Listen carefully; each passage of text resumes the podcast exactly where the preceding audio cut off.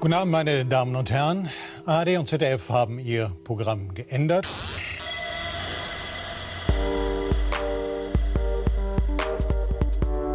Und äh, man merkt schon, uns in völlige Verwirrung gestürzt. Kennt ihr das Gefühl, wenn ihr die Treppe hochgeht und ihr denkt, da hat doch jemand noch ein Stockwerk oben drauf gesetzt? ja. Also euer Körper ist es gewohnt, vier zu laufen, aber es sind auf einmal fünf? Mhm. Freundin wohnt im Altbau. Genau so ist das dann jedes Mal. Ich bin ja eher der Typ, der eine Etage wirklich zu weit gegangen ist und sich dann wundert, warum die Tür nicht aufgeht. Ja. Ich habe ich hab das, ich hab das Gefühl seit, seit den Folgen jetzt, weil ich bereite mich mental immer auf die Pre-Show vor und bin so vier, bin so vier Minuten 30, nee, fünf Minuten 30 voll im Stoff und fieber auf dieses Ding und denke, die, ist ja, die gibt's ja gar nicht mehr. Gott, ey, aber was meinst du, wie die Hörerinnen und Hörer sich heute fühlen? Hallo und herzlich willkommen bei der Weisheit aus Berlin. Herzlich willkommen, Patricia Kamerata. Guten Tag. Und Malik Aziz. Hallo auch. Und Frau Kirsche. Sehr geringer Redeanteil heute. Oh, mhm. okay. Holt ihr das beim nächsten Mal dann wieder nach? Ja. Okay, das wird spannend. Ähm, wir sind heute nur zu dritt. Alles klar. Ihr könnt aber mal also passt mal auf, liebe HörerInnen der Weisheit. Zwei Sachen. A, könnt ihr jetzt schon mal zu eurem Kalender geben, wir sagen nachher nochmal genau warum, und den 6.12. sehr dick anmalen. Und B, alles Gute wünschen. So. Ähm, ich bin heute ein bisschen durcheinander. Ich hoffe, das wird man in der Sendung nicht anmerken. Ich habe noch einen Nachtrag zur letzten Sendung. Erinnert euch noch an die letzte Sendung? Die ist ja immerhin seit eben um 18 Uhr oder so in dem. Ja, aber erinnert Podcast ihr euch noch dran? Also ich erinnere mich sehr kannst, gut. Kannst du zusammenfassen, was ich über Magic erzählt habe für die HörerInnen, die nicht dabei waren beim letzten Mal? Ja, äh, du spielst äh, seit einiger Zeit mit einem Familienmitglied, das Magic sehr gut spielen kann, Online Magic. Und hast es als Beispiel genutzt, dass du unglaublich frustriert sein kannst. Genau, und der Punkt, also einer, einer der Punkte, was so ein ganz kleines Detail war, ist, dass wir uns ausgesucht haben, ein bestimmtes Spielmodell. Ja, weil wir dachten, da, das nivelliert so ein bisschen die, die, die Skill-Unterschiede. Hm. Können Sie mir folgen? Ja. Und ich habe jetzt neulich nachgefragt ähm, im Internet, was, wie man das sozusagen so machen könnte. Also wenn die Skillunterschiede so krass sind, gibt es da irgendwelche Möglichkeiten, so Handicap, wie beim Golfen. Kriegst halt sozusagen drei Schläge Vorsprung. Und da hat man mir gesagt, also, dass ihr dieses bestimmte Spielmodell da spielt, das ist totaler Quatsch. Das ist das Spielmodell, was man überhaupt gar nicht spielen sollte, wenn man so große Skillunterschiede hat. Na, dachte ich auch so, schön. Schön, wie man sich selbst ein Bein stellen kann. Es ist super awesome. So, ähm, das wollte ich nur nachtragen für alle Fans und Faninnen, die sich gefragt haben, wie das weitergegangen ist. Bleibt dran. Morgen lasse ich mich wieder fertig machen. Oder vielleicht doch nicht. Wir probieren ein alternatives Modell mal sehen. Ähm, Malik hat eine Frage, die in die Vergangenheit zielt. Bist, ich würde, bevor du die Frage stellst, wissen, wie bist du denn darauf gekommen? Ja, es ist ja, es war so gewesen. Letzte Sendung hat Frau Nuff ja äh, ihr Geheimnis, ihr schmutziges, dunkles Geheimnis äh, veröffentlicht eigentlich, dass sie ein Buch hat, das viele tolle Fragen enthält, die sie unglaublich gut für der Weisheit verwenden kann. Ne? Und dann habe ich gedacht, verdammt, wie kann man da jetzt gegenziehen? Aber ich habe Twitter. Und auf Twitter hat jemand genau diese Frage gestellt und ich so, hahaha, das merkt niemand, wenn ich das jetzt einfach für mich Okay, also schwierig. Die Frage lautet, wäre dein 17-jähriges Ich stolz auf die Person, die du heute bist? Fand ich philosophisch. Ich stelle mich sofort vor, vor, vor Definitionsprobleme. Was heißt ein Stolz? Also so im Sinne von, ey, das ist ja voll gut, was aus mir geworden ist, oder im Sinne von, ist man eine Person, zu der das 17-Jährige aufgeschaut hätte, oder wie, oder was? Ersteres kann man definieren, würde ich sagen. Ich bin da offen für Twitter-Fragen. Na toll. Also ich kann gleich was dazu sagen, während du noch über Boah, die du bist Definition. So eine Streberin heute. Was ist ich, los? Ich beantworte die Frage mit Ja, bitte. also Stolz glaube ich nicht, aber es wäre sehr, sehr überrascht. Also mein, mein 17-jähriges Ich hatte, glaube ich, sehr andere Vorstellungen davon, wie, wie das Leben als 45-Jährige sein wird. Und wahrscheinlich wäre es dann auch relativ erleichtert, dass es nicht so kommt, wie es befürchtet. Ja, es Mhm. ist schon, äh, ist schon, ist schon schwierig, weil das Witzige ist, ich hatte tatsächlich irgendwann mal in meiner Jugend, so wo man noch so in diesem, in diesem Moment ist, wo man so davon träumt, ein Superheld zu sein, hatte ich mal das Bild, dass ich später mal mit einem coolen Motorrad durch die Stadt fahre, in meinem Rucksack einen kleinen, sehr leistungsfähigen Computer und eine Fotokamera und so eine Art Journalist bin.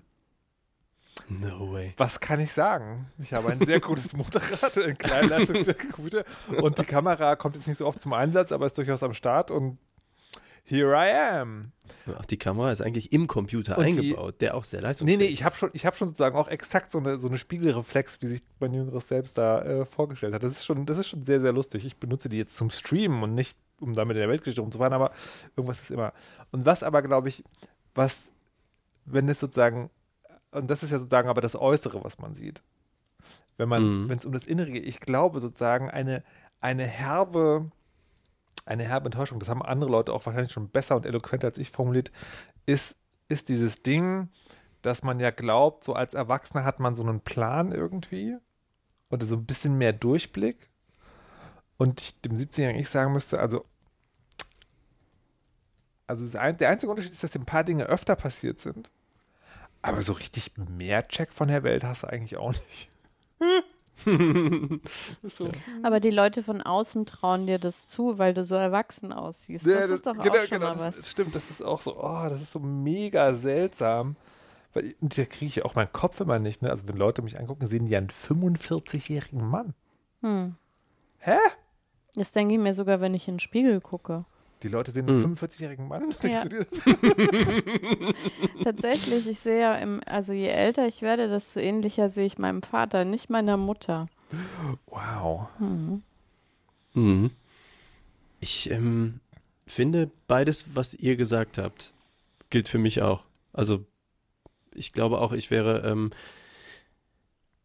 ich glaube, ich fühl, würde mich als 17-Jähriges selbst, wenn ich das so erleben würde, wie ich da mit 46 bin, dann würde ich mich bestätigt fühlen. Im Sinne von, ah, okay, ich fühle mich immer noch authentisch bei mir selbst und das fühlt sich noch genauso an wie damals. Hm. Wahrscheinlich mit weniger Unsicherheiten oder so, ne? Hm. Ähm, aber so dieses, ähm, wie man die Welt sieht und sich selbst empfindet und welche moralischen Werte man hat und so, das ist verfestigt, aber nicht anders. Ähm, also deswegen wäre ich auch, also stolz tatsächlich vielleicht auch ein bisschen schwieriges Wort. Und dann wäre ich halt eben erstaunt. Ich so, ach, so ein Lebensmodell gibt's und so.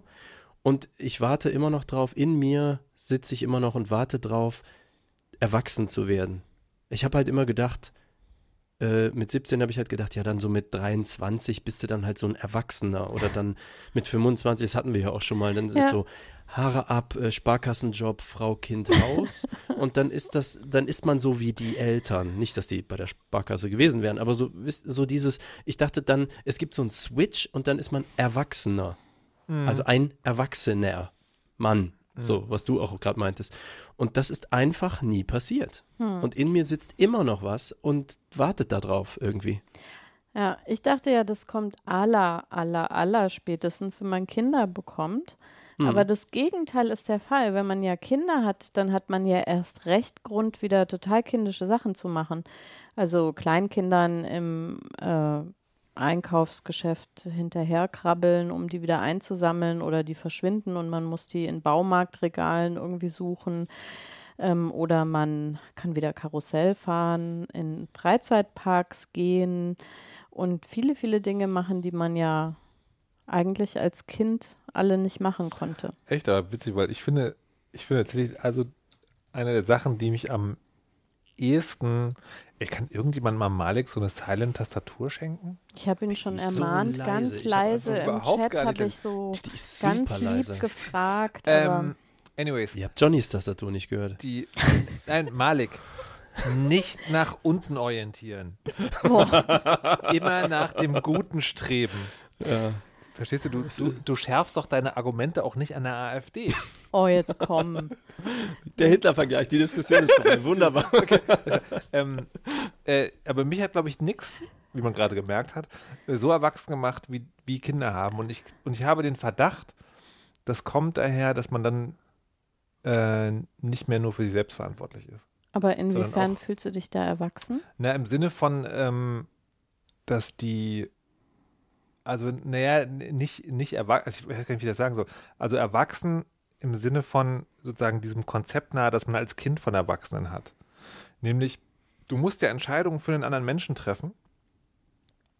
Und für dich selber kannst du Entscheidungen immer treffen, Bauchgefühl oder nicht. Du musst halt mit den Konsequenzen leben, kannst du halt entscheiden und manchmal kannst du es auch nicht entscheiden, aber du machst es immer nur für dich selbst. Und für Kinder, da bestimmst du auf einmal über jemand anders, musst es aber auch. Und das sozusagen ist eine Art von Verantwortung, die mich definitiv verändert hat. Und zwar, ich glaube halt in eine Richtung von, also wo ich mir dann erklären kann, wie man vielleicht den Eindruck haben könnte, äh, da weiß jemand, was er tut. Und das ist, das ist vielleicht ganz lustig, das ist dann sozusagen das, das, die größte, das größte Potemkinsche Dorf aller Zeiten, weil du hast ja mit Kindern sozusagen, musst ja manchmal in a split second Dinge entscheiden.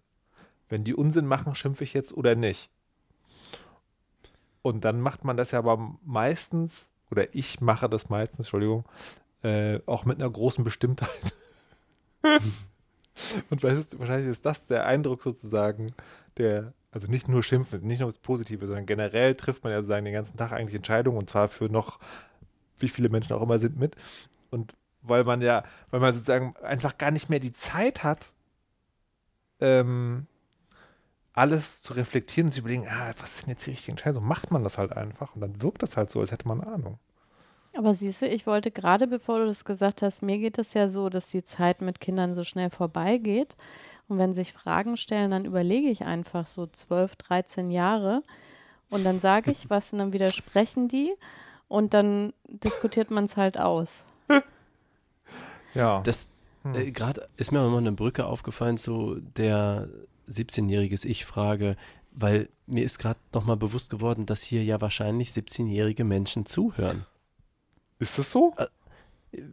Allein schon, wie alt sind die Neffen von Frau Kirsche? Jünger, glaube ich. Ja, oder so, ne? Also wenn, wenn schon so junge zuhören, werden auch sicher irgendwie ein paar 17-Jährige dabei sein. Ähm, ich wüsste so gern, ihr da draußen, wie kommen wir euch denn vor? Wir sind ja mindestens Elterngeneration. Aber für uns ist das, also für mich persönlich ist das abstrakt, denn ich hatte auch schon zweimal die, ja, die Gelegenheit, die Ehre, wie auch immer, ähm, mit Kindern zu leben. Kleiner Plug an der Stelle, interessanter Podcast. Ähm, das heißt, ich weiß auch, wie es ist, sozusagen, was Markus erzählt, für Kinder verantwortlich zu sein, so ein paar Jahre lang. Weil die, ich hatte halt Freundin, die hatte halt ein Kind. Und das Gefühl sozusagen kenne ich, aber das Verantwortungsbewusstsein hatte ich auch schon mit 17. So, das hat mich nicht verändert. Also ich hatte nicht so sehr ein Vorher-Nachher-Gefühl, was das angeht. Mm, aber da habe ich auch gedacht, wie ist das jetzt gerade für die, über die wir da gerade reden, sozusagen, für die von außen, für die, wie ist so. Ja. Ja. Ich glaube, da musst du dir keine Hoffnung machen, da sind wir trotzdem total langweilige alte Knacker. Aber Ja. was, was ich geil finden würde, ist, wenn es tatsächlich Leute gibt, die jetzt 17 sind, dass sie sich jetzt ein paar Notizen machen und dann diese Notizen und diesen Podcast in eine Time Capsule tun und den hören, wenn sie über 40 sind. Und die Notizen lesen. Das finde ich sehr interessant. Und für alle, die denken, das dauert ja noch ewig, macht einfach die Notizen. Ja. Das ist quasi gleich. Ich hätte auch gesagt, hört mal, schreibt euch jetzt auf, wie ihr das hier alles empfindet und sagt dann Bescheid, wenn ihr dann 45 seid, aber dann sind wir leider tot. Nein. Okay, sehr fast. Doch. So, was haben wir denn noch in der Trello-Liste? Wow. Ich hätte nicht gedacht, also ich habe schon, ich habe schon gedacht, dass wir letztes Mal sehr fröhlich waren und das dieses Mal, aber das sozusagen, ja, wir, wir sterben halt. Heute, heute Ja, sterben. wir hatten alles schon. Nazis, Das ist schon- Spaß, Ja, Kinder. echt schlimm, ey. Ich muss muss mal weg. hier. Man sollte den ganzen Kram hier verschlüsseln, Ach so, ist meine Meinung. äh, ja genau. Apropos, ne, apropos schlimme Themen, die Welt geht unter. Ähm, ich wollte es noch mal sagen, ähm, es ist gerade wieder finster, weil die EU versucht, die Verschlüsselung in Messengern aufzubrechen. Und ich glaube, Malik ist gerade verschwunden. Oder er hat sich Aufgehört Genau. zu tippen. stumm gemacht. Das sollst du nicht machen, Malik. Dein Mikrofon liefert die Komforte. Besorg dir eine leise Taste. Weißt du, Malik, Malik Es gibt ist, keine leisere. Malik ist wie die konservativen Politiker. Du, du, du erklärst, du erklärst Wieder ihnen, Nazi-Vergleich. das, wow, das hast du jetzt aber gesagt. Also du, du erklärst immer wieder, ne? Also Verschlüsselung aufweichen ist im Digitalen eine schlechte Idee, weil das dazu führt, dass die Verschlüsselung gar nicht mehr funktioniert. Was war passiert? Ähm, es gibt im EU-Ministerrat ein Schreiben und das ist, ich habe heute erfahren, das ist nur eins von drei Ansätzen, wie gerade unsere Vertraulichkeit äh, torpediert wird. Da wurde, da wurde reingeschrieben, ja, man müsste jetzt eigentlich mal wegen der Sicherheit was an den Messengern machen. Die sind ja alle so gut verschlüsselt, das geht nicht.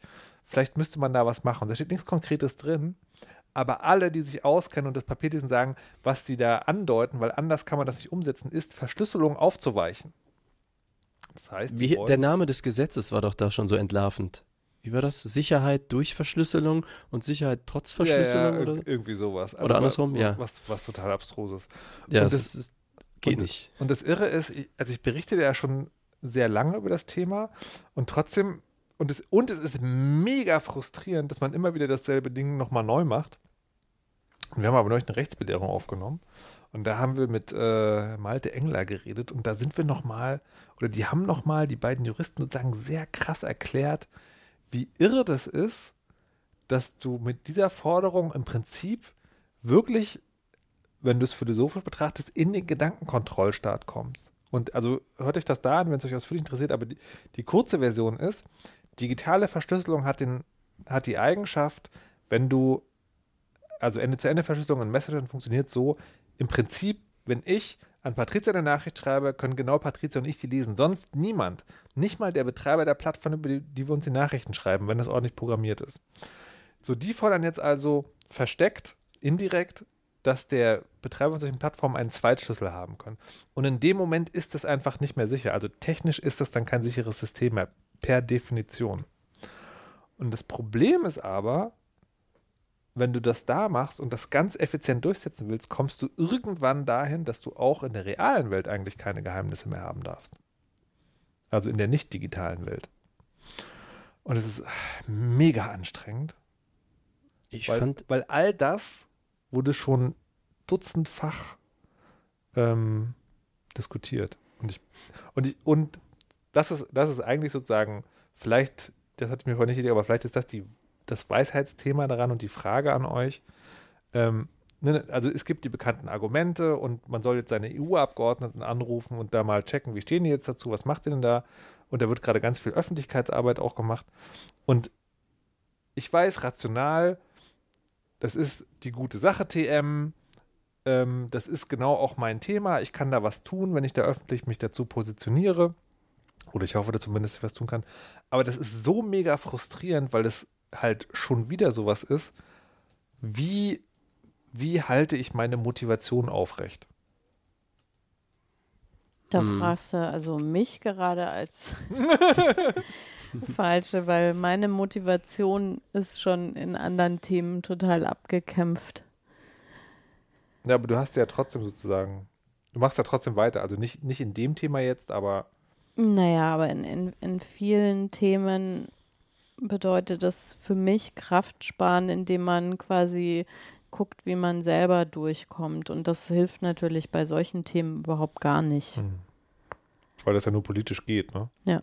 Also bei, also wenn du jetzt sagst, bei deinen Themen meinst du dieses Mental Load und Gleichberechtigung und so eine Sache. Nö, auch sowas wie Digitalisierung in Schulen, Mhm. Schutz der Gesundheit der Kinder Ja. etc. Da- Das ist sowas von hoffnungslos, also auf allen Ebenen, dass dieses ständige sich darüber aufregen ähm, und auch zu versuchen, wirklich was zu verändern. Und das, das Gefühl ist ja immer, du rufst quasi in den leeren Raum rein und es kommt nicht mal ein Echo zurück, sondern es wird auf, aufgeschluckt. Das ist, halt, das ist halt so gemein. Du hast, du hast das, das Gefühl, der Gegner hat unendlich viele Ressourcen. Also weil dieses Papier, das ist auch so ein Schwachsinn, aber er bestimmt trotzdem jetzt die, es bestimmt trotzdem jetzt die politische Diskussion. Hm. Das ist aber wahrscheinlich exakt so wie in der Serie Parlament, oder? Dann am Ende. Wie ist die? Nee. Das ist eine, eine Serie, die man in der ZDF-Mediathek, glaube ich, gucken kann. Äh, auch sehr schön, weil die ist Englisch, Französisch, Deutsch unsynchronisiert. Also kannst du auch mit Untertiteln natürlich gucken, damit man das versteht, aber das auf der Metaebene natürlich auch die Kommunikationsschwierigkeiten, die man im EU-Parlament hat. Und da geht es, ich weiß gar nicht so genau, es geht um das EU-Parlament und wie das irgendwie funktioniert und wie da einzelne Regeln durchgesetzt werden, äh, beziehungsweise mit welchen Hindernissen die da zu kämpfen haben. Es ist sehr, sehr lustig. Also ich habe äh, gesagt, Ja, das ist es hat- eigentlich. Aber hat nichts damit zu tun. Ja, aber es ist halt die, die Art und Weise, wie Papiere entstehen, dass jeder nochmal seinen Senf und seine Richtung irgendwie äh, draufgehen Nee, nee, nee, muss, seine. Profilierung, ne? Nee, nee, das, das ist exakt nicht. Das Papier, das ist echt nur ein paar Seiten lang, das ist gar nicht lang. Das hat also gar nicht diesen, da haben jetzt tausend Leute. Das, äh, der Abschlussbericht der KI-Enquete, das ist so ein Papier, Mhm. der jetzt rauskommt. Ist der so ein paar, nur 800 Seiten lang oder sowas. Okay. Das ist, ich weiß es nicht mehr jetzt genau, also 14 oder 12 oder so, also echt überschaubar, kann man wirklich lesen in wenigen Minuten. Und das ist so wischiwaschi, dass du eigentlich nichts dazu sagen kannst. Und andererseits ist sozusagen aber die logische Konsequenz daraus, äh, man müsste Verschlüsselung aufhören. Und das, das perfide daran ist, das Ding ist jetzt so doof, dass das eigentlich, also es würde mich überraschen, wenn daraus irgendwie was Langfristiges wird. Aber sobald es den nächsten Anschlag gibt, werden sie sagen, naja, wir verweisen mal auf unser Papier von Ende 2020. Hättet ihr da mal auf uns gehört? Und das ist jetzt sagen im Zuge nach Wien gekommen. Und das ist ja auch, ist auch wieder so eine Sache, ne? Der Wien-Attentäter war bekannt. Die Nachrichtendienste oder die Polizeibehörden hatten Hinweise, guckt euch diesen Typen an, der ist gefährlich, der hat Waffen. Es passiert nichts. Aber die Messenger müssen wir jetzt, also da müssen wir jetzt aber mal. Und das ist das Perfide. Du schreibst so ein Papier, der also in einem Debattierclub nicht für fünf Pfennig Bestand hätte. Und der geht unter, aber du kannst dann hinterher sagen, das ist alles so. Ah, Malek, du musst aber auch noch sagen, hier Themen, Themen, die dich immer wieder herausfordern. Hm. Also klar, meinem persönlichen, also hatten wir schon mal in der Sendung, so was man an sich selber gerne verbessern möchte. Nee, andere. Das ist, Aber äh, es gibt, Ich glaube, hier geht es wirklich um andere. Weil der Kampf Ja. gegen sich selbst ist tatsächlich nochmal was anderes. genau, ähm, gut, klar, ich bin natürlich so wie ihr auch engagiert in irgendeinem Lebensbereich. Elektromobilität ist ja eigentlich auch nur ein Unterthema von, wir müssen weg vom Öl, also im Prinzip Umweltschutz oder Klimawandel begrenzen, so weit wie möglich. Ne? Das ist so, äh, so ein Thema, wo man auch übermächtige Interessen gegen sich sieht und Zeitdruck und alles, was Friday for Future ja auch die ganze Zeit äh, postulieren. Ähm, also da gibt es so Themen, aber da muss ich auch sagen, ähm, ich glaube, ich habe da jetzt gerade nicht so ein Problem mit der Motivation, weil natürlich, wenn du über Elektromobilität redest, enthält das Dinge, die Spaß machen und Mhm. nicht nur ein, das Öl muss weg und wie bekämpfe ich das jetzt? Ja, das, hab, jetzt habe ich gerade gedacht, du hast es richtig gemacht. Du hast dir was Geiles ausgedacht. Also nicht ausgedacht, ausgesucht, sondern du hast, du hast was, das macht Spaß. Also ab von aller politischen Überzeugung, ein Elektroauto zu fahren, ich habe es tatsächlich noch nie gemacht, sollte ich jetzt mal machen, äh, macht wahrscheinlich einfach auch Spaß. Wenn man sozusagen Fahrgefühl mag zum Beispiel. Ja, mir sind Autos eigentlich immer egal gewesen und auch heute bin ich an sich kein Autofan, muss ich sagen. Ähm, aber tatsächlich hat mich das vielleicht das mit Menschen etwas zusammen auch erleben können, etwas tun und sich darüber kennenlernen und all diese positiven Effekte, die so Gruppenarbeit sozusagen auch hat, hat mich da äh, viel enger angebunden und es hat mir den Schmerz aus dem Autofahren rausgenommen. Also ich mochte Autofahren nie besonders. Seit Elektroautofahren mag ich es 90 Prozent mehr. Also ich wäre nie ein begeisterter Autofahrer, nur um Auto zu fahren. Überhaupt nicht. Aber es ist, sage ich mal, das schlechte Gewissen von dieser Ölverbrennerei und dieser ganze andere und der Dreck und der Gestank und das ist alles irgendwie weg. Und das führt einen dann sehr logisch auch direkt wieder an mein sehr altes Umweltschutzthema auch wieder ran. Und hat aber eben auch andere Seiteneffekte. Also wenn du jetzt zum Beispiel mit Freunden begeistert einen Messenger programmieren würdest, der all das ermöglicht, was einem vielleicht fehlt, ich nur mal so zusammengesponnen, hättest du auch ein anderes Erleben mit diesem Messenger-Thema. Könnte ich mir vorstellen, weißt du? Hm. Naja, also get the fun back in the topic. So. Im, Im konkreten Fall ist es ja aber so, dass äh, ich versuche gerade zu überlegen, was eine Analogie zum Elektroauto ist. Sie würden, sie sind gerade dabei zu versuchen, Strom zu verbieten. Mhm. Ist das Ja. Patricia Kamerata, du musst die Stimmung retten. Yay. Lass uns Geburtstag feiern, als wäre es unser Ja. eigener Geburtstag. Liebe Leute, 6.12. Merkt euch das. Schreibt auf der Twitter-Account, wo ihr am 6.12. mal mega krass am Abgratulieren seid, heißt FR Kirsche. Merkt euch das. Es ist wichtiger als euer eigener Geburtstag, glaubt uns. Also wirklich. Also vor allen Dingen, vor allen Dingen, was ihr nicht wollt, ist folgendes, folgendes Szenario, ja. Frau Kirsch ist ja heute nicht da. Das nächste Mal, wenn wir uns wieder hören, hatte sie Geburtstag. Und wenn der Geburtstag nicht geil war, wird die uns die ganze Sendung, die Sendung Jahr. zur Hölle machen. Ihr habt ja, ihr habt ja, erinnert euch letzte Sendung, ne? Frau Kirsch, die Brandstifterin. Leute, ich sag nochmal, also 6.12., also Patrizia Kamerata. Ich wollte deswegen wissen, weil wir jetzt eine Geburtstagsgedenksendung machen. Mhm. Ähm, habt ihr in eurer Kindheit so einen richtig geilen Geburtstag gehabt und was ist da passiert? Oder gab es vielleicht mal einen, der so richtig gefloppt ist, wo ihr richtig große Erwartungen hattet und dann hat jemand angerufen und die ganze Party war kaputt? Muss es Kindheit sein? Ja, lieber. Aber du darfst auch anders. Okay. Wenn das dein, dein, deine erste Erinnerung sozusagen ist oder deine erste Assoziation, dann erzähl uns die. Letztes ja, Jahr. Erinnerung, Erinner, Erinnerung ist auch schon genau das Problem, weil ich erinnere mich ja so schlecht und ich habe gerade eine Erinnerung an einen Kindergeburtstag, der sicherlich irgendwie geil war, aber nur weil ich ihn noch von Fotos so gut erinnere. Wir hatten das schon mal, ne? Mhm. Ähm, und da sind halt Sachen, da hat ähm, meine Mutter uns ähm, auch so Kostüme geschneidert. Ich glaube, ich war irgendwie mal Ninja oder Indianer, war ich auch irgendwie mal. Eins davon war auf jeden Fall ein Geburtstag und da kamen halt alle in Kostümen. Und das war irgendwie cool. Aber ich erinnere mich überhaupt nicht an diesen Geburtstag, nur an diese Fotos. Mhm. Ähm, was ich aber cool fand, ich hatte mal so zehn Jahre lang so ein Konzept, das habe ich jetzt vernachlässigt, sollte ich vielleicht nochmal wieder aufnehmen, ähm, an meinem Geburtstag etwas zu machen, was ich noch nie gemacht habe. Und da sind ein paar coole Sachen einfach irgendwie so passiert, sei es auch nur so Kanufahren oder sowas, ne, so mit, mit einer Gruppe. Und das war halt sehr erlebnisreich. Mhm. Aber ich muss sagen, der absolute Knaller, wirklich das, was mich absolut umgehauen hat, war eine damalige Freundin, hat einen Überraschungs, eine Überraschungsparty organisiert und da waren natürlich dann diverse Freunde und das war auch bei ihr in der Wohnung und ähm, das hat sie wirklich so gut gemacht, ich habe nichts und nichts geahnt und es war eine große Kiste da, irgendwie so ein Umzugskarton und da saß auch jemand drin und so und das war alles also wirklich, ich war schockiert. Das ist wirklich wie im Film, die Tür geht auf und auf einmal 20 Leute so, yeah! Und so, und ich habe keinste Ahnung gehabt. Und ich habe das ist manchmal schwierig Geil. bei mir.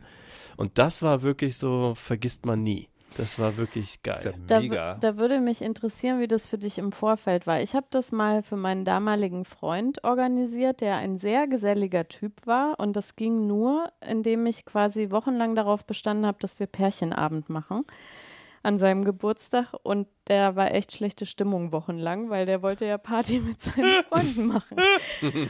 Und ähm, das war so kurz vor Schluss machen. Also hat er endlich Geburtstag gehabt und dann konnte halt die Geburtstagsüberraschungsfeier irgendwie stattfinden. Und dann hat er sich aber wirklich so doll erschreckt, dass der fast den ersten umgehauen hat, der ihm in den Weg gekommen ist. Also es war also in meiner Erinnerung irgendwie alles schrecklich. Wow. Ich glaube, die Feier war dann ganz cool. Ähm, aber die, äh, dieses im Vorfeld, das war so, so ein Paradox. Ich wusste ja, dass der überhaupt keinen Ja. Bock hat, irgendwie hier mit mir Pärchenabend zu machen. Ähm, aber anders konnte man es ja nicht hinter seinem Doch. Rücken organisieren. Wie hätte ich es machen können, Markus? Mansplain es mir. Nee, Na komm. nee. Doch. Nee, Mansplain ist es kein Mansplain. Doch, wenn du ein Mann bist, ist es Mansplain. Nein, ich bin nicht mehr. Ähm, ich habe gerade überlegt, und das ist, das ist total, das ist vielleicht ein bisschen mies. Ich habe es auch mit Erinnerungen nicht so. Ich kann mich jetzt gerade an, an überhaupt keine Geburtstage mehr erinnern, außer den 40.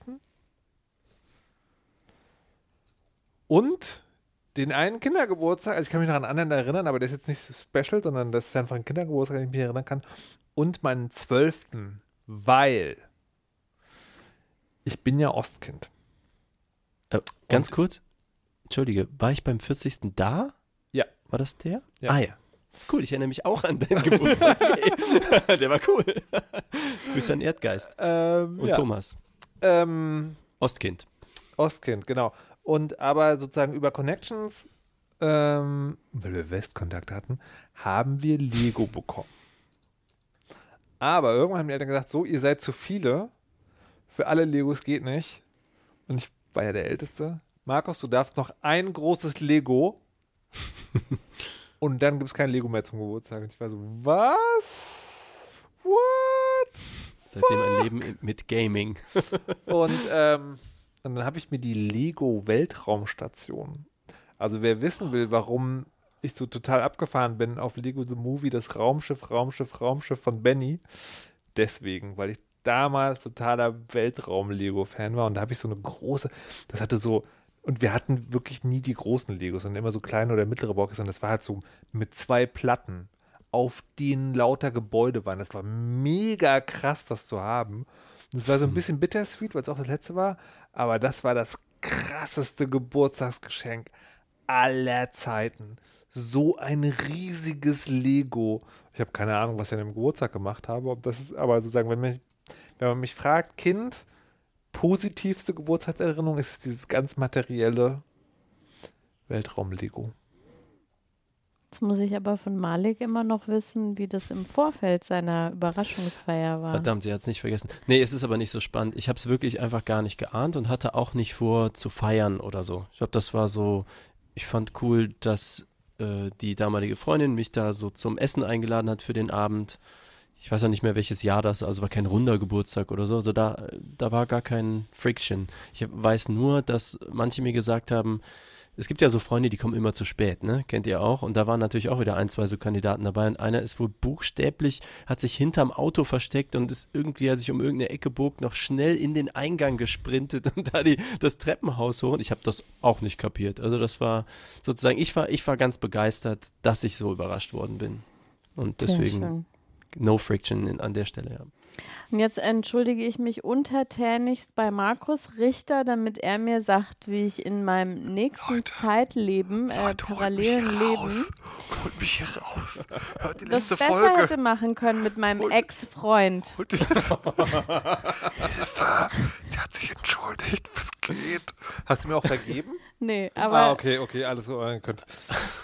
Naja, ich, also die, ich bin ja Fan von solchen Sachen.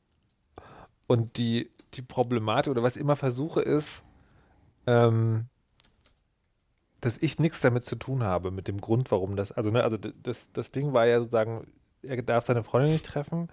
Und ich würde immer versuchen, nicht selbst der Grund zu sein. Und das ist halt mega viel Orga-Aufwand, aber was ich, was ich wahrscheinlich versucht hätte, ist, wenn man die Freunde kontaktiert, sagen, du musst, ihr müsst ihm alle unabhängig voneinander sagen, dass ihr an dem Tag leider nicht könnt.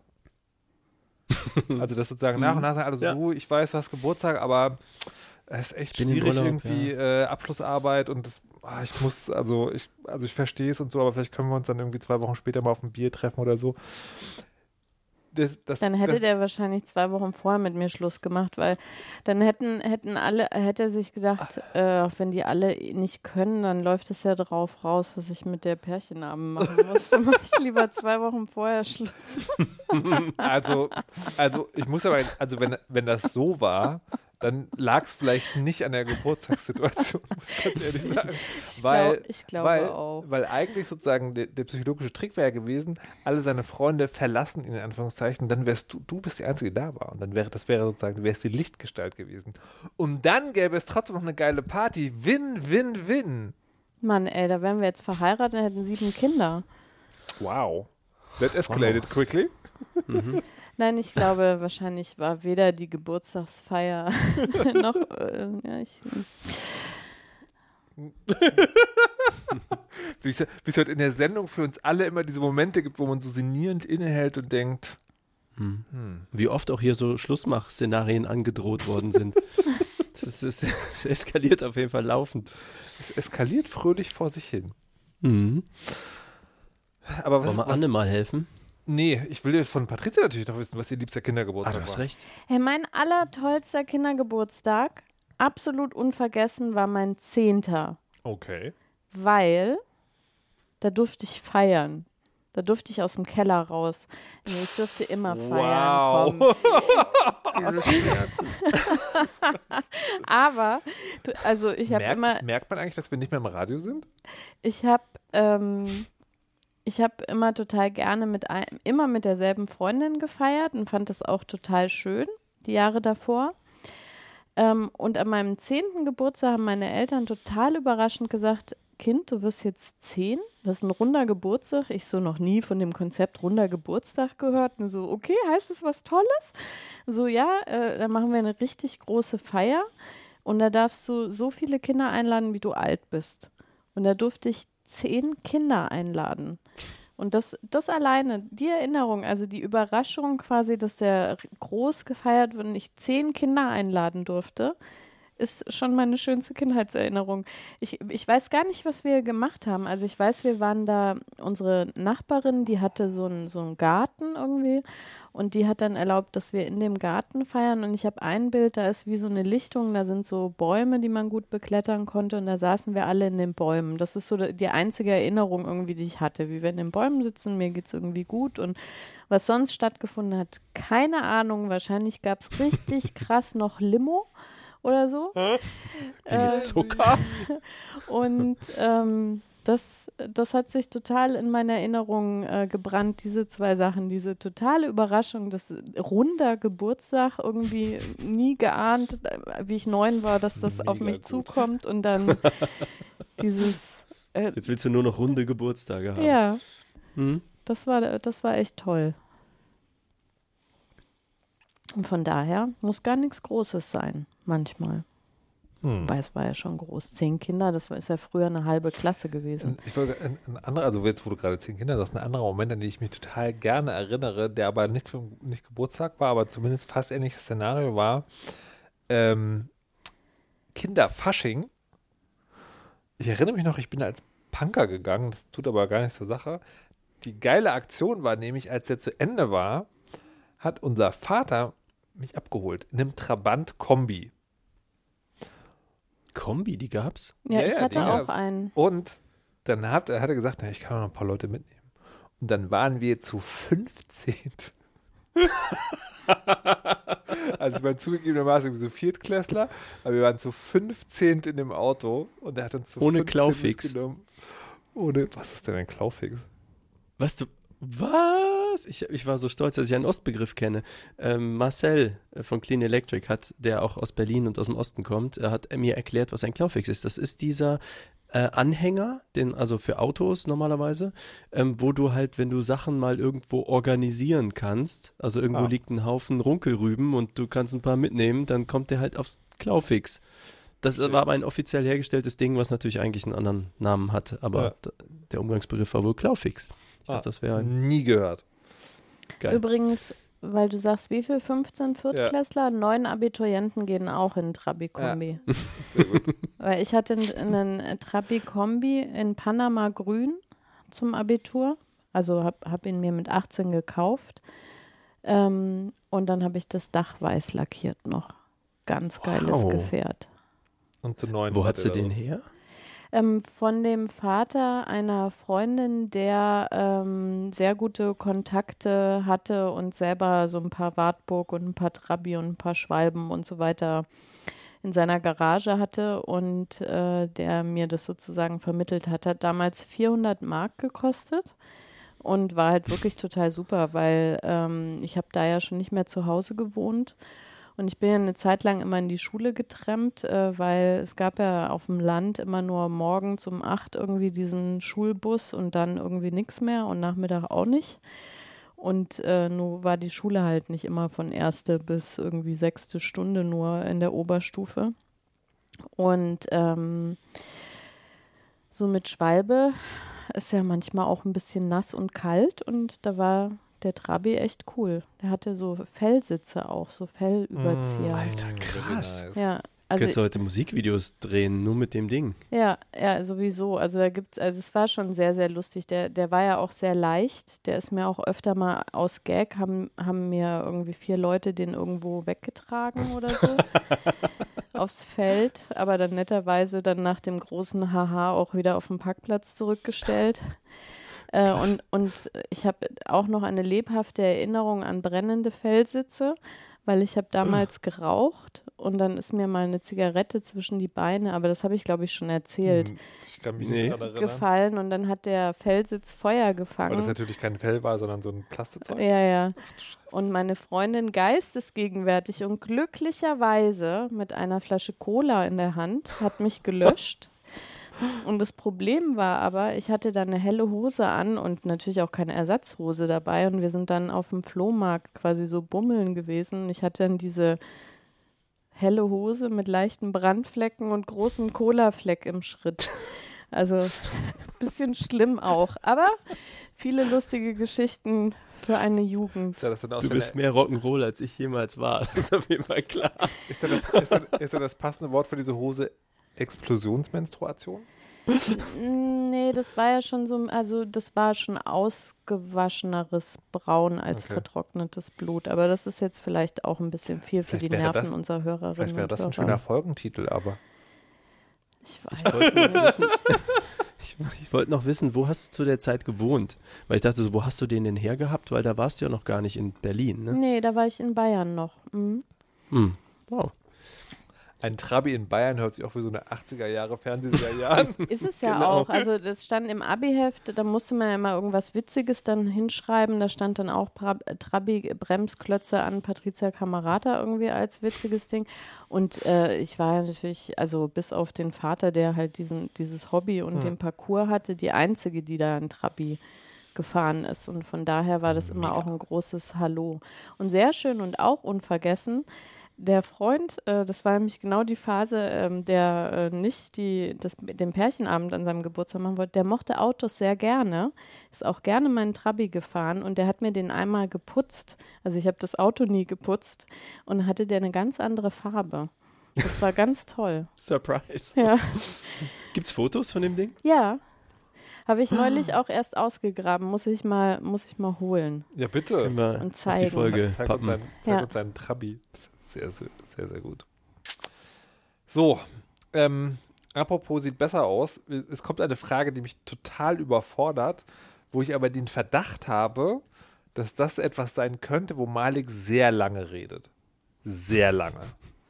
Also wirklich und, und nicht so, nicht dieses gefährlich. nicht dieses typische, naja, ich habe ja eh mal mein Hoodie an und mein Leben lebe ich so, wie ich will, sondern ich glaube, Patricia, wenn wir uns jetzt, wenn wir jetzt kurz sozusagen dazu antworten und dann einfach so leise zurückziehen, schmeißt Malik auch den Rest der Sendung. Folgende Frage. Hör, Hörer, Hörerinnenfrage. Anne fragt, was ist eure Lieblingsschriftart und Größe? Und da bin ich schon total aufgeschmissen, weil ich das nicht hab. Nicht wirklich. Hä, hast du nicht eine Schrift, mit der du alle deine Texte so Ja, aber- formatierst? Ja, aber das sozusagen, das mache ich, damit ich das am Bildschirm lesen kann und das ist Areal. Ja, und ich finde es ich find's überhaupt, ich finde nee, aber es geht ja nach Lieblings. Ich, hab- ich, habe- ich finde Areal hässlich. Also nicht hässlich. Nee, nicht hässlich. Ich habe einfach überhaupt kein Gefühl zu Areal. Areal ist halt da. Ende. Nee, So, aber das- das Areal Einzige- ist doch nicht einfach da. Du wählst es doch, weil das gut auf dem Nee, Bildschirm mangels- erkennbar Mangels ist. einer besseren Alternative. Ich bin schockiert. Naja, also du kannst auch, du kannst ja gleich, so, und tatsächlich, was ich mag, ist, und ich glaube, das ist schon wieder verpönt, das Einzige, wo ich sozusagen wirklich so, so ein positives Gefühl habe, ist Garamond. Ich weiß gar nicht, ob man die so spricht, aber die mag ich eigentlich sehr. Das ist, glaube ich, Geramont. Germont. Germont. Wie der Käse? Äh, Garamond? Nee, Nee, mit A. ich habe dich fast überzeugt, oder? das, mit dem Käse war es eins zu viel. Genau, die, die, die mag ich. Und wenn ich jetzt sagen müsste, ja, dann würde ich sagen, okay, dann, dann halt das. Aber, äh, und dann würde ich sagen, ähm, und das ist to- also unpraktisch, sondern äh, also wirklich das, das einzige Gefühl zu, also im Sinne von, das sieht nach was aus und da habe ich ein positives Gefühl, ist Garamond in 20. In 20? Ja, ich mag das. Mit wenn das fortgeschrittenem wenn, Alter, wenn das, oder? Nee, einfach, das ist dann so groß und dann siehst du, wie heißt das? Serifen? Also diese Dinger, die Ja. sozusagen da dran dingseln. Da sieht man die Serifen so deutlich und, und die hat so was, Jetzt fange ich schon an, jetzt höre ich mich doch so an. Die hat so was Ruhiges. So, die ist so da einfach, die ist so gelassen. Nice. So, anyways, ähm, Areal 12 und ich finde, man muss Areal gar nicht so, so runterreden. Das ich ist rede eine es, es geht darum, ob ich ein tolle- Gefühl hatte. Du kannst doch gerne das toll Ich habe ein leidenschaftliches Gefühl zu Areal 12, weil das ist kompatibel, das kann man gut lesen am Bildschirm und ausgedruckt. Damit kannst du wissenschaftliche Arbeiten abgeben, wunderbar Liebesbriefe schreiben, alles toll. Ich bin mitgegangen bis Liebesbriefe schreiben. So. da war ich so, wow. Also wie, wie, heißt diese, wie heißt diese klassische Schreibmaschinenschrift? Kurier? So, Mhm. das, das, das können wir noch nachfragen. Also Liebesbrief von Kurier, okay. Aber Areal, Liebesbriefe, wow. Ich unterschreibe meine, Lie meine Liebesbriefe sogar In nicht mal, Areal? ja, nicht mal von Hand. Dieses Schreiben wurde maschinell erstellt.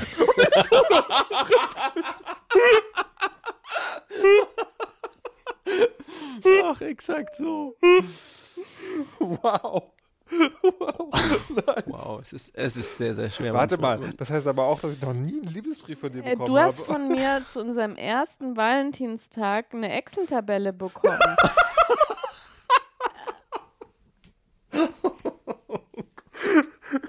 Das hat mich so perplex gemacht, dass ich gar nicht auf die Schriftart geachtet habe. Die war ja nicht mitgeliefert. Ich gucke total entsetzt.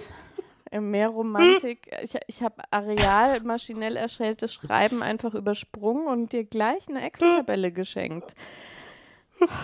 Okay, Oh Gott. ich will jetzt hören, was meine, Ge meine Gefühle sind verletzt. Ich möchte jetzt einen neutralen Vortrag über die beste Schrift von Malik hören. Die Hm. Lieblingsschrift. Die Es tut mir Lieblingsschrift. unglaublich leid, euch enttäuschen zu müssen, aber die Designerantwort ist so wie die Anwaltsantwort. Es kommt drauf an. Nee, nee, Ähm, nee, nee, nee, nee, Malik. Nee. Doch, Nein. es ist Du kontextabhängig. gehst, du gehst auf die einsame Insel und du darfst eine Schrift mitnehmen. Welche? Ja, ja, ich verstehe schon. Ähm, aber was ist das für eine Insel? Nein, also tatsächlich, ich mag sehr gerne äh, Gotham zum Beispiel. Ähm, eine ganz normal geschnittene Gotham. Das ist eine sehr, sehr schlichte Schrift, ohne Schnörkel, ohne Kram, also auf die Grundbuchstabenformen reduziert, sag ich mal so. Ähm, das, das würde jetzt mal so die Frage beantworten, aber da, auch das ändert sich alle paar Jahre. Zurzeit mag ich diese totale Reduktion, kann aber auch Garamond, äh, weil ich sehr, sehr großer Fan, sehr lange, kann ich auch sehr gut verstehen. Tolle Schrift aus dem 18. Jahrhundert übrigens. Ne? Es ist eine richtig alte Schrift, war auch mal Hausschrift von Apple eine Weile lang.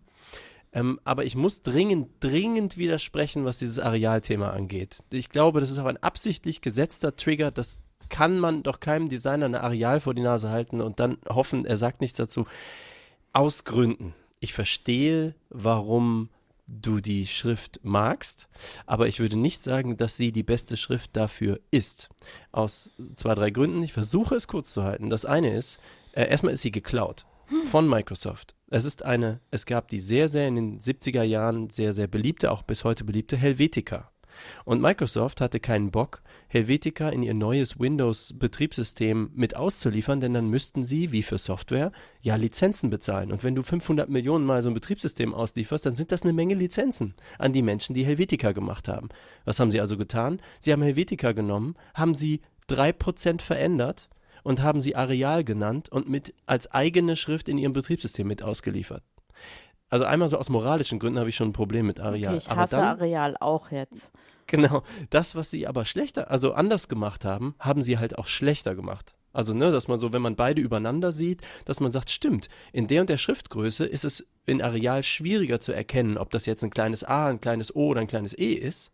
Ne, auf schlechtem Papier und so, wo sich Schriften ja bewähren müssen, ich sag mal in dem Telefonbuch für die, die das noch kennen, ähm, ist es halt schon ein Unterschied, wie eine Schrift geschnitten ist. Sogar ein sehr großer Unterschied. Und da ist die eine halt, sage ich mal, technisch durchaus besser und die andere halt schlechter. Und die Areal ist nicht unbedingt ein Ausgeburt an geiler Schriftqualität. Und noch was, dann der dritte Punkt, weil du sagst, die kann man am Bildschirm so gut lesen. Vielleicht, weil die Bildschirme inzwischen so fein aufgelöst sind, dass es wieder geht. Aber die Areal war nie wirklich eine für den Bildschirm gut geschnittene Schrift. Da gibt es inzwischen sehr viel bessere. Und so, da würde ich auch aus dem Punkt, würde ich halt sagen, nee, sie war halt bei allen Windows dabei, deswegen sind alle die gewöhnt und benutzen die. Aber es ist weder eine geile Schrift, noch finde ich, hat sie besonders persönlichen Charme. Okay, können wir das, das rausschneiden? Jetzt schäme ich mich ein bisschen, dass ich das alles gesagt habe. Die Weisheit ist eine Stunde lang. Hm. Ja, Ähm, aber, aber ich glaube, wir sitzen tatsächlich im selben Boot, weil ich glaube, die Garamond ist auch so eine Schrift. Die gibt es nämlich nur in Windows. Mhm. Nee? Also Mhm. mitgeliefert wird sie nur bei Windows, so rum. Mm, Meinst du? Ja, Also ich hatte sie schon immer, aber ich habe viele Schriften. Also ich, daher. ich habe, äh, ich muss jedes Mal, wenn ich einen Mac komplett neu aufsetze, muss ich mir irgendwoher die Garamond ziehen. Und das mache ich Oh, das ist so aber so ein Klassiker, also der eigentlich, ja. Genau, okay. das, das wollte ich nämlich auch fragen, weil, weil ich habe, ich habe den Verdacht, dass, ne, also dass Designer so auf Menschen gucken und dann sagen die ihre Schrift und dann denken sie, ah, du so einer bist du also. Was macht das jetzt mit dir, dass ich gesagt habe, dass ich Garamond mag? Äh, ich finde es interessant, weil, äh, ja, das ist, glaube ich, auch so wie bei Klamotten. Ne? Man weiß halt zum Beispiel Serifenschriften, das, was du gesagt hast, ne? die kleinen Häkchen an den Buchstaben, die sind, sage ich mal, die stehen für ein klassischeres Gefühl. Also ein Bankhaus würde tendenziell eine, na, ein klassisches Bankhaus, ne? sowas Konservativeres, würde äh, tendenziell eine Serifenschrift wählen. Die haben auch große Vorteile. Das ist so, weil Schriften seit den Römern, ne, so die Römer gemeißelten Schriften in der Trajansäule oder so, die hatten Serifen, auch damit du die Zeile besser siehst.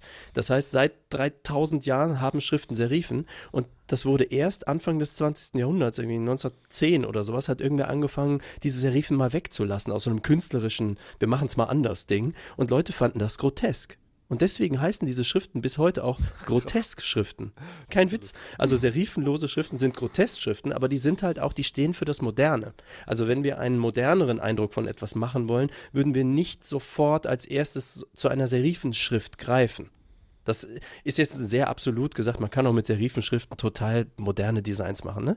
Aber deswegen fand ich interessant, dass du sagst, ähm, also dieses, ähm, ja, die ist einfach so da, also es hat so eine, so eine äh, konservative Ruhe, die die ausstrahlt. Ähm, die ist sehr gut lesbar, die ist gut geschnitten, die hat einen eigenen, also die ist gut wiedererkennbar, ne? Die hat so eine Uniqueness, die Garamond. Deswegen ist sie auch so bekannt geworden. Und das ist was, ich kann das sehr gut verstehen, aber es ist auch interessant, dass du nicht die ultra progressivste Crazy-Schrift nimmst, sondern eben so eine gesetzte, gut funktionierende, oldschoolige. Das liegt, glaube ich, vor allen Dingen am Mangel an Alternativen, weil ich sozusagen, weil ich war halt irgendwo mal dabei und war halt von all denen, die ich gesehen habe, die, äh, die schönste. Aber hast nicht die Times genommen, ne? Die ist ja auch überall dabei. ja, nee, die fand ich immer so ein bisschen komisch. Die ist was schärfer, würde ich sagen. Die ist so ein bisschen spitzer. Die eckt mehr an. Eine gute Schrift. Ich Hat ja auch die ich- ich fand die Times benutzt. Billig. Ah, billig, interessant. Ich finde ja bei diesem Thema generell interessant, so, so wie bei allem, dass man so einen hohen Expertenstatus haben kann. Ja. Äh, dass man das überhaupt alles sieht. Also ich kann das nur empfinden. Wenn du mir ein Design machst, dann kann ich nur äh, also aus dem Bauch heraus sagen, Mhm. oh, das äh, gefällt mir für den Zweck irgendwie besser, aber ich könnte es nie anhand der Schrift irgendwie verargumentieren, warum dieser Eindruck irgendwie geschaffen wird. Und ich fand es in dem Zusammenhang auch äh, äh, ganz lustig. Ähm, es wird ja gerade von vielen sehr gelobt, die Serie Queen's Gambit äh, die mir auch sehr gut gefallen hat. Ähm, und die spielt ja in den 60er Jahren. Und da äh, gibt es eine Szene zur Schachweltmeisterschaft in äh, Moskau.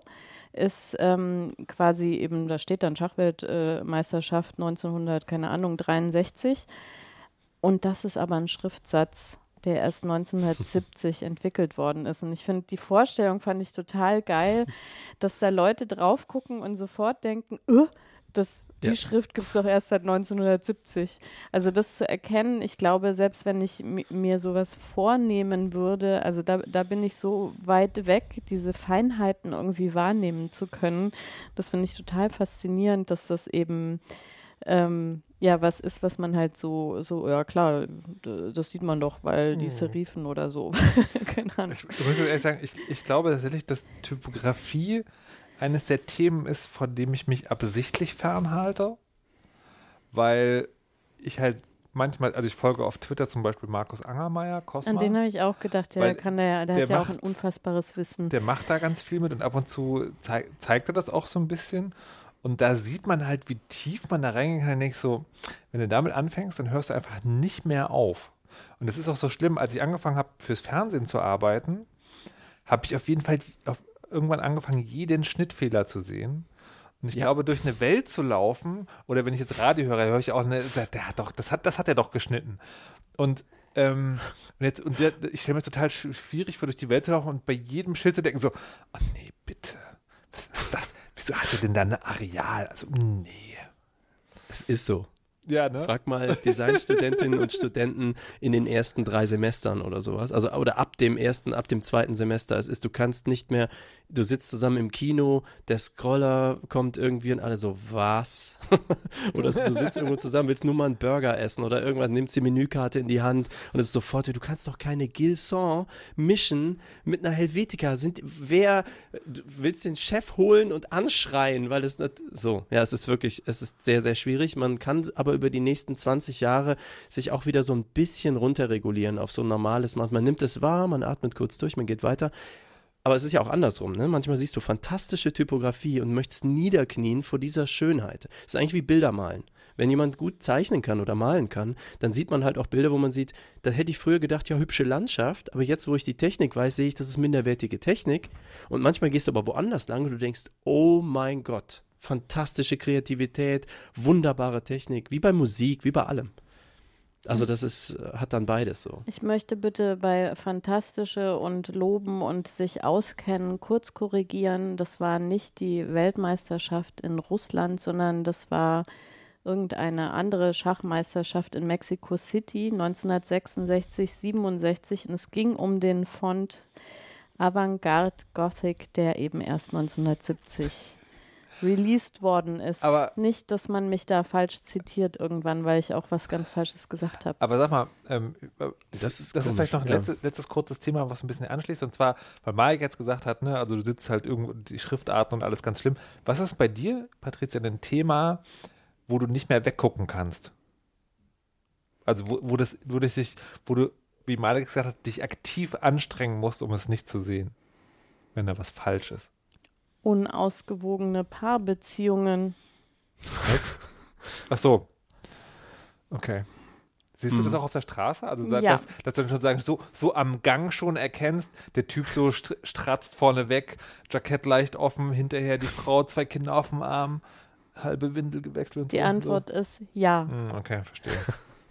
ich habe das, hab das ähnlich bei Moderation.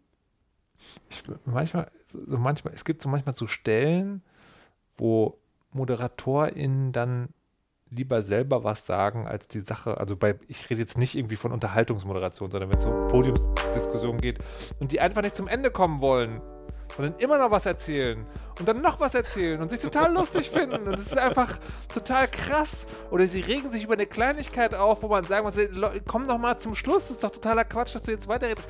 Der Endsong läuft doch schon seit 30 Sekunden. Du hast einfach nicht auf zu reden, aber ist doch völlig klar, was jetzt passieren soll. Das nennt man doch im kleinen Handbuch, aber nein, du redest weiter, weiter und weiter und sagst nicht, der weiß ja, letzter Schluss kommt heute von Malik Aziz.